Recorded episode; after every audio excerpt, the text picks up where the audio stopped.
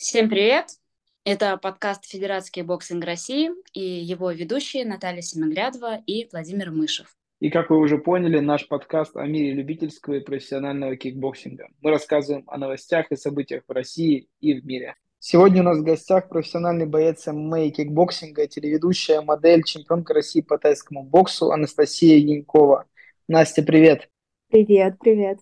Привет, Настя. Буквально на прошлой неделе у нас в гостях был твой коллега по профессиональной мировой версии W5 Артем Пашпорин. Mm-hmm. Он поделился впечатлениями о том, каким был тогда кикбоксинг и сейчас. А что ты можешь сказать, а, что изменилось? Давайте уточним. Тогда времена W5. На мой взгляд, если мы берем сколько это было? 10 лет назад, наверное, плюс-минус, просто чтобы определить сразу временные рамки о чем мы говорим. Десять лет назад, как мне кажется, как я вот это воспринимаю, вижу, даже чуть больше десяти лет назад, был такой пик на э, тайский бокс, была такая мода на кикбоксинг. Да, сейчас, наверное, есть такой тренд на ММА, а, а тогда именно тайским боксом и кикбоксингом все хотели заниматься, это считалось, ну, таким самым интересным и модным, если можно так сказать. А, то есть до этого было карате, ну, наверное, в силу боевиков, вот этих всех фильмов с Брюсом Ли и Джеки Чаном.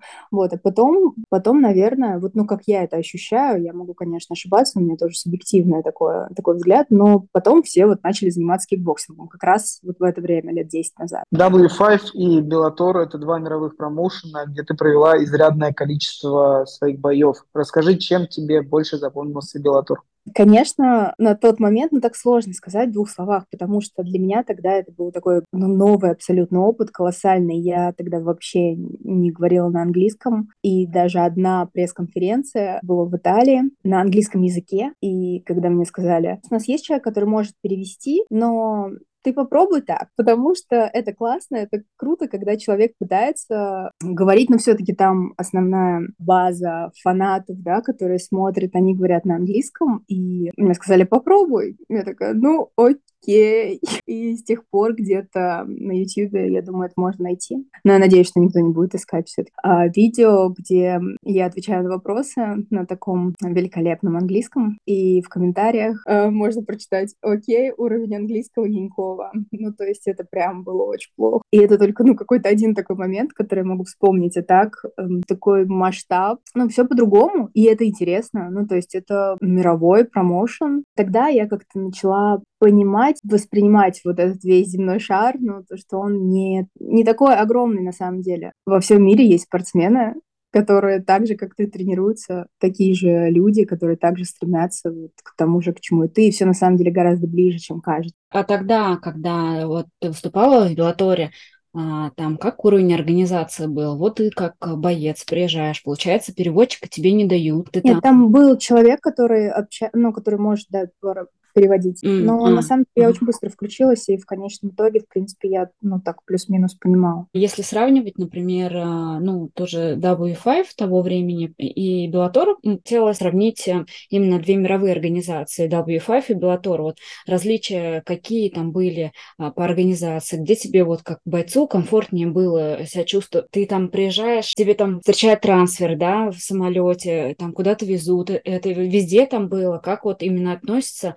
или ты просто как вот приезжаешь там, я приехала, такие, ну ладно, спасибо, пока, отель там-то, сама доберешься. Ну, нельзя сравнивать все-таки, но я могу просто рассказать, как было. Э, в Bellator есть команда, и причем я общаюсь с ребятами, которые выступали или выступают в UFC, и там совсем другая история. То есть там все-таки более такая масштабная история, гораздо больше людей задействовано. А в Bellator в принципе, довольно небольшая команда, и там уже ко второму турниру ты, ну там, потому что пресс-конференции, еще какие-то медийные истории, ты уже, в принципе, всех знаешь, кто чем занимается, и они очень слаженно работают, то есть э, у каждого есть свои задачи, которые они очень четко выполняют, и с точки зрения именно вот организованности всего, то очень комфортно, действительно. Ну, то есть, нет, ты не приезжаешь, сам не ищешь, куда тебе заселиться там и так далее, нет принципе, все вот это схвачено. Я думаю, что уже столько турниров там было проведено, что уже все как-то слажено и четко в этом смысле. Но на тот момент, кстати, Белата проводила довольно много турниров, и в зависимости от площадки, в зависимости от локации, а, это могли быть как очень маленькие турниры, что меня на самом деле на тот момент удивило. Почему-то мне казалось, что это всегда должны быть какие-то огромные стадионы, но вообще нет.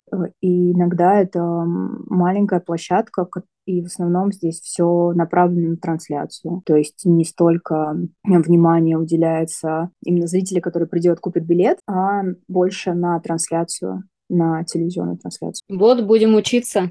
А теперь хотелось э, поговорить э, чуть-чуть о кикбоксинге. Мы поняли, что ММА, собственно, как ты сказала, что сейчас идет пик такой. Мы это видим сами на экранах э, телевизоров, в своих планшетах, в телефонах, что ММА везде. Кикбоксинг, он менее раскрученный. И мы сейчас, конечно, пытаемся исправить его популяризировать. Вот как ты считаешь, э, чего все-таки не хватает нашему виду спорта, чтобы также везде говорили о нем? Я хоть и сказала, что потом ММА вытеснил вот эти ударные виды спорта, но именно из трендов, если мы говорим про некую моду. А, но сейчас все-таки, наверное, появился конечно, в масштабе, там, смотря в каком масштабе временном мы смотрим, но не совсем так уж прям недавно, но вот это, все вот это направление поп ММА, не хочу смешивать, но кулачка, вот эта вот вся история, которая, не знаю, насколько она идет особняком, в принципе, от э, единоборств в классическом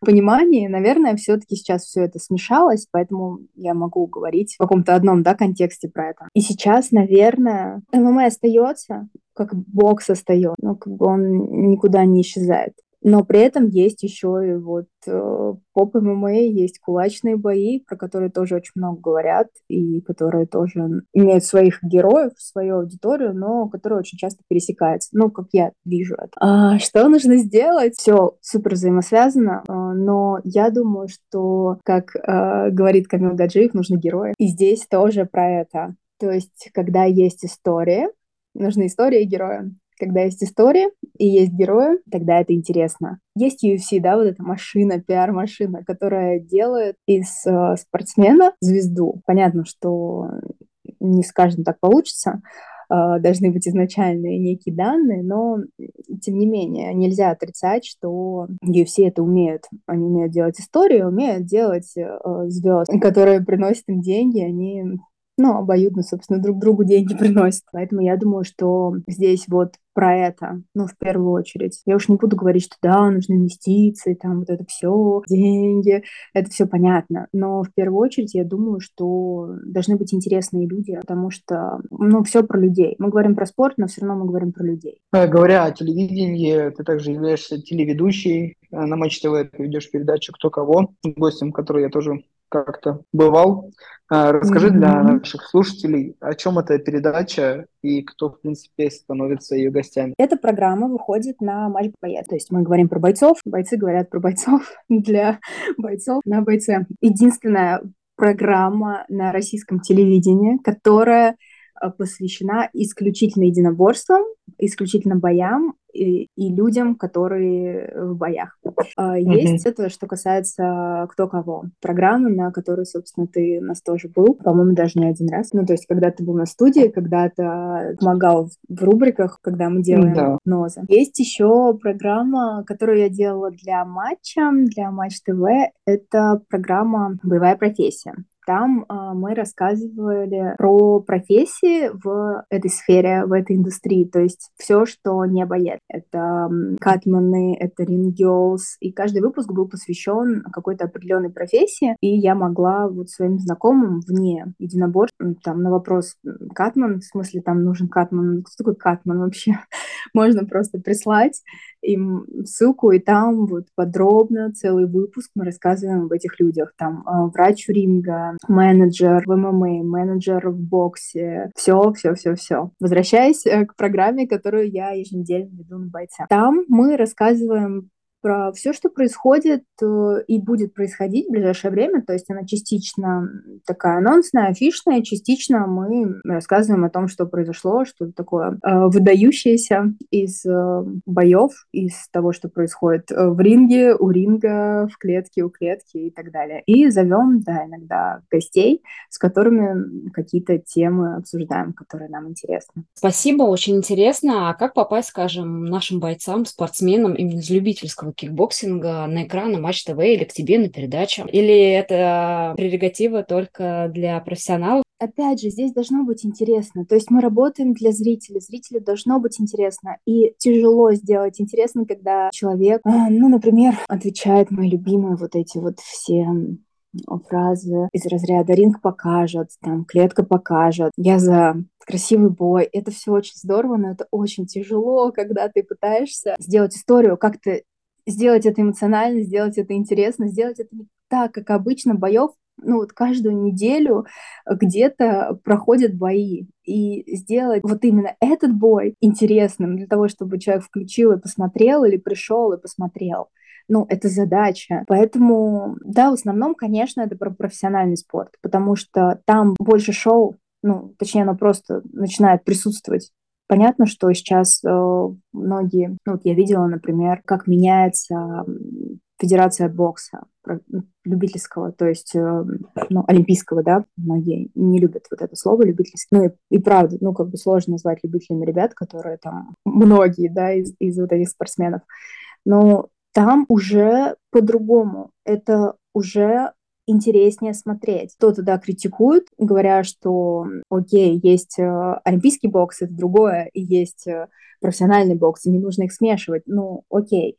Они все равно, ну, как бы, так или иначе, в итоге чаще всего смешиваются, потому что люди переходят из э, любителей в профессионалы, но чаще всего так происходит. Поэтому это все равно ну, как бы это очень близко. Говоря о том, какой должен быть человек и профессионал он или нет, ну, конечно, интереснее, наверное, ну, и в большей степени это про профессионалов, но не всегда, потому что иногда это очень яркие истории, иногда это очень интересные люди, которые могут заинтересовать это яркие личности, которые могут рассказать свою историю так, что ну, человек посмотрит, ну вот я, по крайней мере, я верю все равно вот в эту историю, в свою миссию, то, что я э, хочу показать и рассказать людям про этот вид спорта так, чтобы он перестал быть маргинальным, э, странным и неподходящим там для девушки, например, или подходящих только для каких-то определенных людей, там, может быть, агрессивных или еще что-то.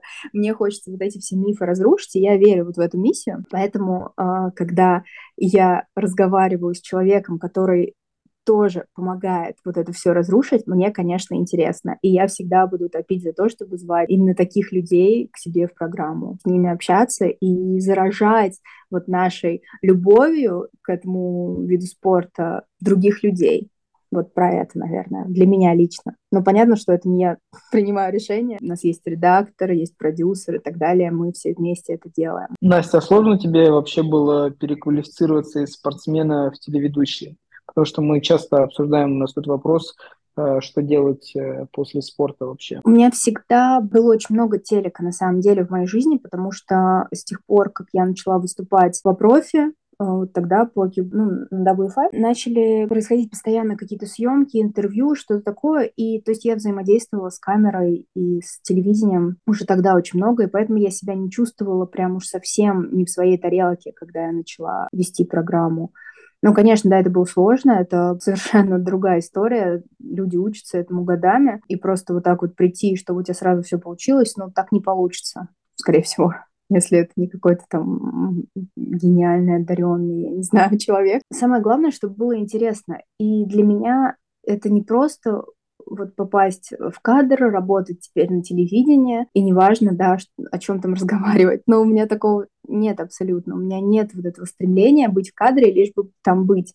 Мне просто нравится говорить о единоборствах, и это совсем другая история. Мне нравится продолжать то, что я делала до этого, но я делала, когда я выступала, продолжать это делать еще и так, через э, общение с людьми, которые мне интересны, через э, рассказывание вот этих историй. Наверное, это все-таки отличается. Это не то, что я пошла просто куда-то работать э, на телевидении, и там теперь, не знаю, рассказываю о чем-то, в чем я вообще не разбираюсь. Это совсем другое. Но я думаю, что тоже нужно это учитывать. Потому что я не так недалеко, я ушла от своей темы.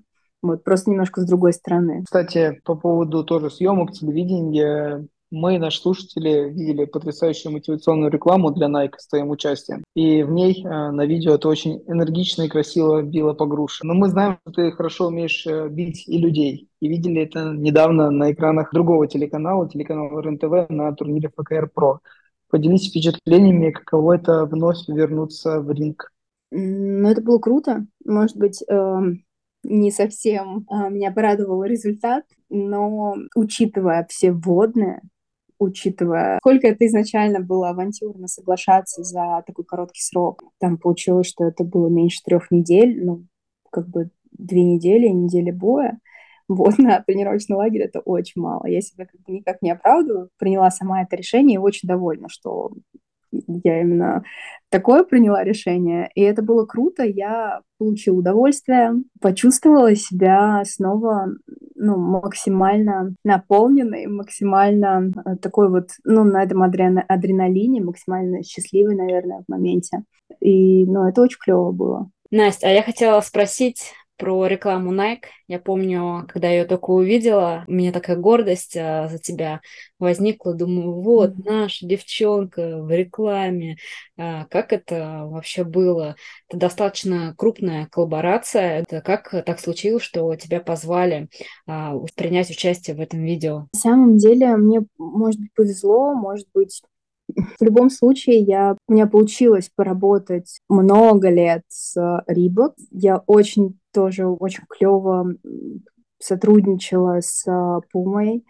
И ну, вот с, Nike тоже мы делали такую историю. На самом деле тоже классный опыт, потому что ну, насколько там была концентрация талантливых, необычных людей. И более того, даже с одной девочкой из этого видео мы до сих пор ну, не то, что мы прям супер дружим, но как-то вот мы на связи. Ну, то есть нас настолько собрали таких э, разных, очень разных, но при этом объединенных какой-то такой своей философией, да, силы внутренней. И, ну, получилось, мне кажется, очень здорово. Да, это точно. А если мы говорим о возвращении в кикбоксинг, а что тебя все-таки мотивировало? Внутри просто желание, что вот предложили, и ты согласилась, наверное, ты какой-то период времени думала, возвращаться, не возвращаться, что-то, может, останавливало, все-таки у тебя, по-моему, долгий перерыв был. Да, действительно, был очень долгий перерыв, но я никогда не уходила, я это не вот этот вот